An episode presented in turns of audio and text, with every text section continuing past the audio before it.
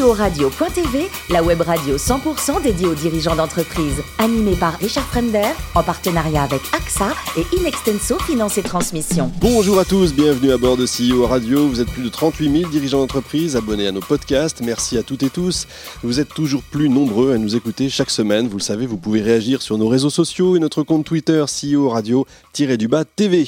Aujourd'hui, nous recevons par téléphone Frédéric Lanier, le CEO de Pentalogue. Bonjour Frédéric. Bonjour. Alors, vous avez eu le, virus de la création d'entreprise très tôt, je crois, au point de commencer même par une association. oui, tout à fait. Quelle, information. Effectivement, à, autour d'une vingtaine d'années, euh, effectivement, n'ayant pas de capital pour créer une entreprise, ne sachant pas exactement comment on s'y prend, ben, j'ai d'abord j'ai créé quelque chose qui ressemblait à une activité professionnelle par le statut associatif. Je pense qu'il y a prescription, mais je pense pas que c'était autorisé non plus vraiment à l'époque. en tout cas, ça prouve que vous en aviez vraiment envie, en tout cas. L'envie, oui, c'est sûr. Très vite, vous allez créer Pentalogue. C'était quand? 1993. Euh, ah oui, ça ne euh, nous rajeunit pas. Hein. Encore étudiant également. Et forcément, c'était pas la même entreprise qu'aujourd'hui. Ah non, non, non, ça, ça a évidemment pivoté. Euh, si vous voulez, le, le, business model actuel date plutôt de 10 ans après, de 2003. Enfin, le, le début du, du, business model euh, présent date plutôt de 2003. Voilà. Et ce business model actuel, il est venu quand? Enfin, comment surtout Comment vous est venue l'idée? Euh, en fait, on était déjà dans la technologie plus ou moins. Euh, on rencontre, on, on, rencontre à ce moment-là beaucoup d'éditeurs de logiciels. On, on se dit qu'ils ont besoin de d'assistance pour développer leurs produits, que ce sont les futurs, euh, euh, que, que, ces entreprises qui vont devenir ce qu'on appelle le SaaS, Software as a Service, vont, ont beaucoup en commun avec avec le e-commerce qui lui aussi a besoin de beaucoup beaucoup beaucoup d'efforts à ce moment-là. Euh, les objets connectés, on commence à en parler aussi à ce moment-là. Bref, on, on réalise qu'il y a une, une nouvelle euh, demande digitale de professionnels digitaux, de ce qu'on appelle les digital natives, mmh. qui est en train qui est différente de la demande des entreprises classiques qui avaient besoin de services informatiques jusque-là, les banques, les assurances, l'industrie. Et on se dit, euh, c'est cela qu'on veut servir. Ce sont ces nouveaux acteurs qu'on veut servir en numéro un parce qu'ils sont la croissance du futur, parce qu'ils vont avoir des taux de croissance phénoménaux, parce que ça sera plus intéressant de travailler avec eux, parce que ce sont eux qui créent le nouveau monde. Et, euh, et ça s'est avéré euh, complètement exact. Ça a été passionnant. Ça nous a servi à nous une croissance, une croissance qui n'avait rien à voir avec les autres. Euh, et, et, voilà, ça a, été, euh, ça a été pour nous aussi une révolution. 1400 salariés, une forte croissance, comme vous disiez à l'instant. Mais alors, c'est quoi votre métier concrètement? Si je dis que c'est de la mise en relation, c'est un peu réducteur quand même. Ah oui, oui, oui, oui. Euh, pardon, mais oui. Bah oui. euh, non, en fait, on fait, on fait euh, à l'intérieur de Pentalogue, on fait en gros trois métiers. On a un métier de, de growth et de design, croissance et design. Mmh. Alors, là, là, en fait, on a des marketeurs, on a des designers euh, qui sont des gens qui sont des gens qui vont euh, participer à la définition des produits, euh, à leur à leur design, à leur usage. Euh, sont des gens qui sont majoritairement dans nos sites de Lyon et New York, mmh. un peu à Paris. Euh, et puis ensuite, on a un métier qui est technologique. Il faut aider le client. Une fois qu'on a, qu'on sait quel est le produit, euh, quel produit qu'on veut, sur quel type d'usage, pour quel type de marché, qu'on a une idée de sa growth equation, comment ce produit va croître dans le marché, comment il va atteindre son product market fit, c'est-à-dire le moment où vraiment il rencontre son marché et sa courbe de croissance peut exploser. Une fois une, fois que tout ça est, établi, eh bien il faut beaucoup beaucoup de technologie pour le faire vivre. Il faut le développer au sens euh, la programmation. Il faut le maintenir, il faut l'exploiter. Là, ce sont des métiers. Là, ce sont des métiers d'ingénieurs, euh, d'ingénieurs euh, euh, et technologie pure et dure. Donc c'est là-dessus qu'on est le plus nombreux. Euh, là, nos centres de service sont, sont dans différents pays du monde également. On essaye de s'aligner au maximum sur les time zones. On a des clients partout dans le monde, donc on, essaye de s'aligner pour travailler en agile sur les time zones. Donc en fait, on a un site au Mexique pour nos clients américains. Nos clients américains travaillent aussi beaucoup sur l'Europe. Roumanie, en Moldavie. Euh, on a des clients, euh, on a des clients allemands, des clients français, des clients belges, on a des clients autrichiens euh, qui travaillent sur ces sur ces sites essentiellement euh, roumains et moldaves. Et puis ensuite, on a un site asiatique. au Vietnam et puis et puis par ailleurs nos, centres de conseil nos centres de conseil et commerciaux sont aujourd'hui trois villes, trois villes françaises Paris, Orléans, qui est le siège de l'entreprise, euh, et euh, Lyon. nous sommes à New York, à l'ouest. nous sommes à San Francisco à l'ouest, nous sommes à Boston à l'ouest, euh, nous sommes un peu plus à l'est à Francfort, euh, bientôt sur Berlin. Euh, j'ai oublié Londres où nous sommes en train de prendre pied. et puis, et puis, et puis, je pense commercialement, oui, commercialement, c'est tout. Ouais, c'est worldwide, complètement. tout à fait. On a une vocation à aider toutes ces entreprises digital natives, où qu'elles soient dans le monde. Vos types de clients principaux, c'est quoi? C'est des pure players digital natives?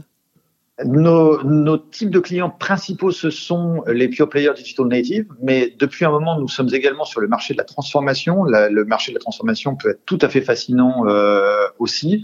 Euh, nous avons la chance d'accompagner de très grandes entreprises. Je ne suis pas un, un name dropper, euh, je vais pas, mais on, travaille avec quelques-uns des plus beaux médias du monde qui ne sont pas des digital natives.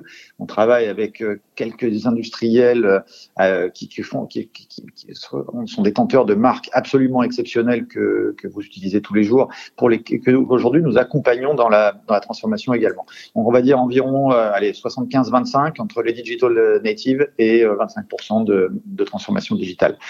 Pardon, mais tout à l'heure j'ai oublié un métier quand vous m'avez demandé. Allez-y je n'ai pas développé la dernière composante, qui est une composante RH.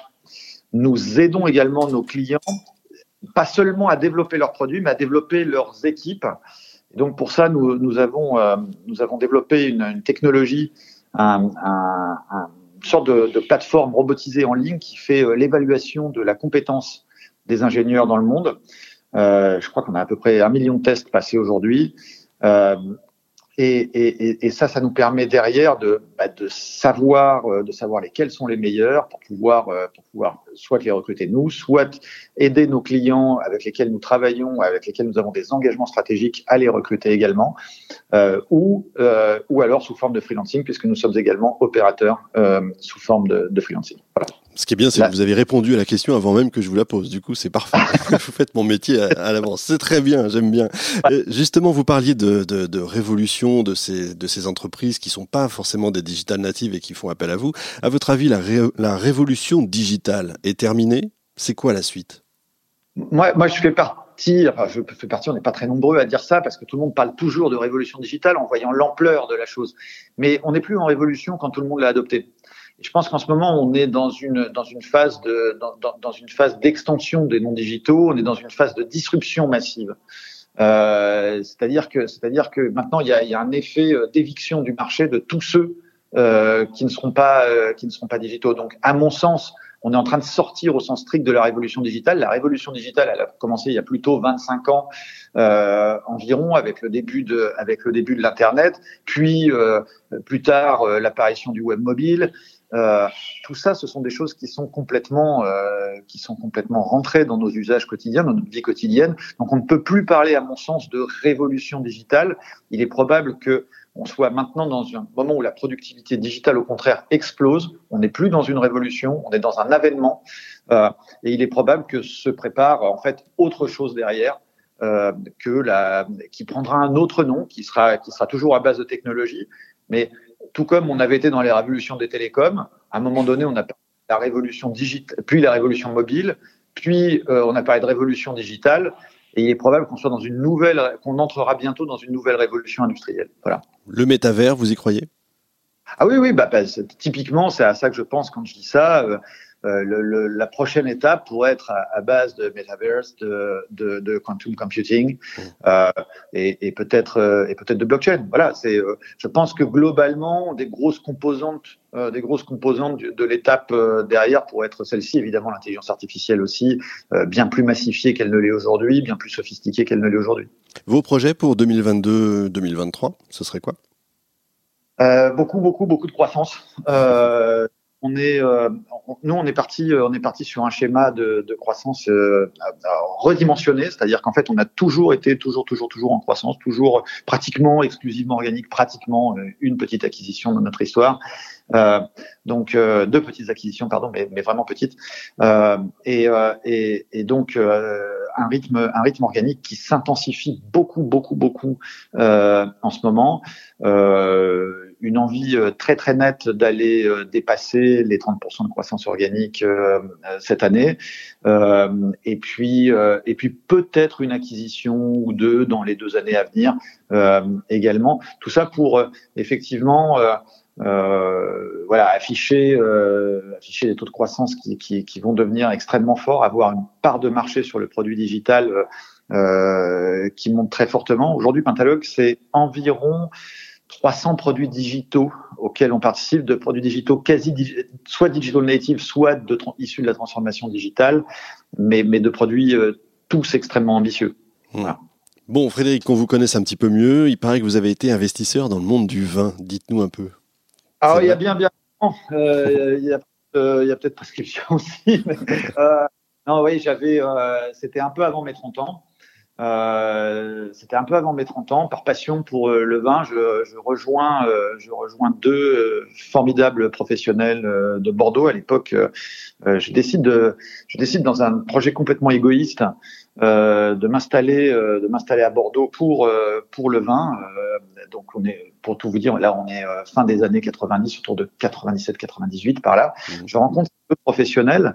l'un l'un est devenu relativement célèbre dans le monde du vin quand même, je, je crois. Hein, faudrait, c'était Laurent Vialette, euh, qui, euh, qui a participé par la suite à beaucoup, beaucoup de projets, le grand jury européen du vin, des choses comme ça. Enfin, euh, et, et, Stéphanie Roussel, qui, a, qui elle, je crois, aujourd'hui, on se voit plus, mais je crois qu'elle a un domaine dans le sud-ouest.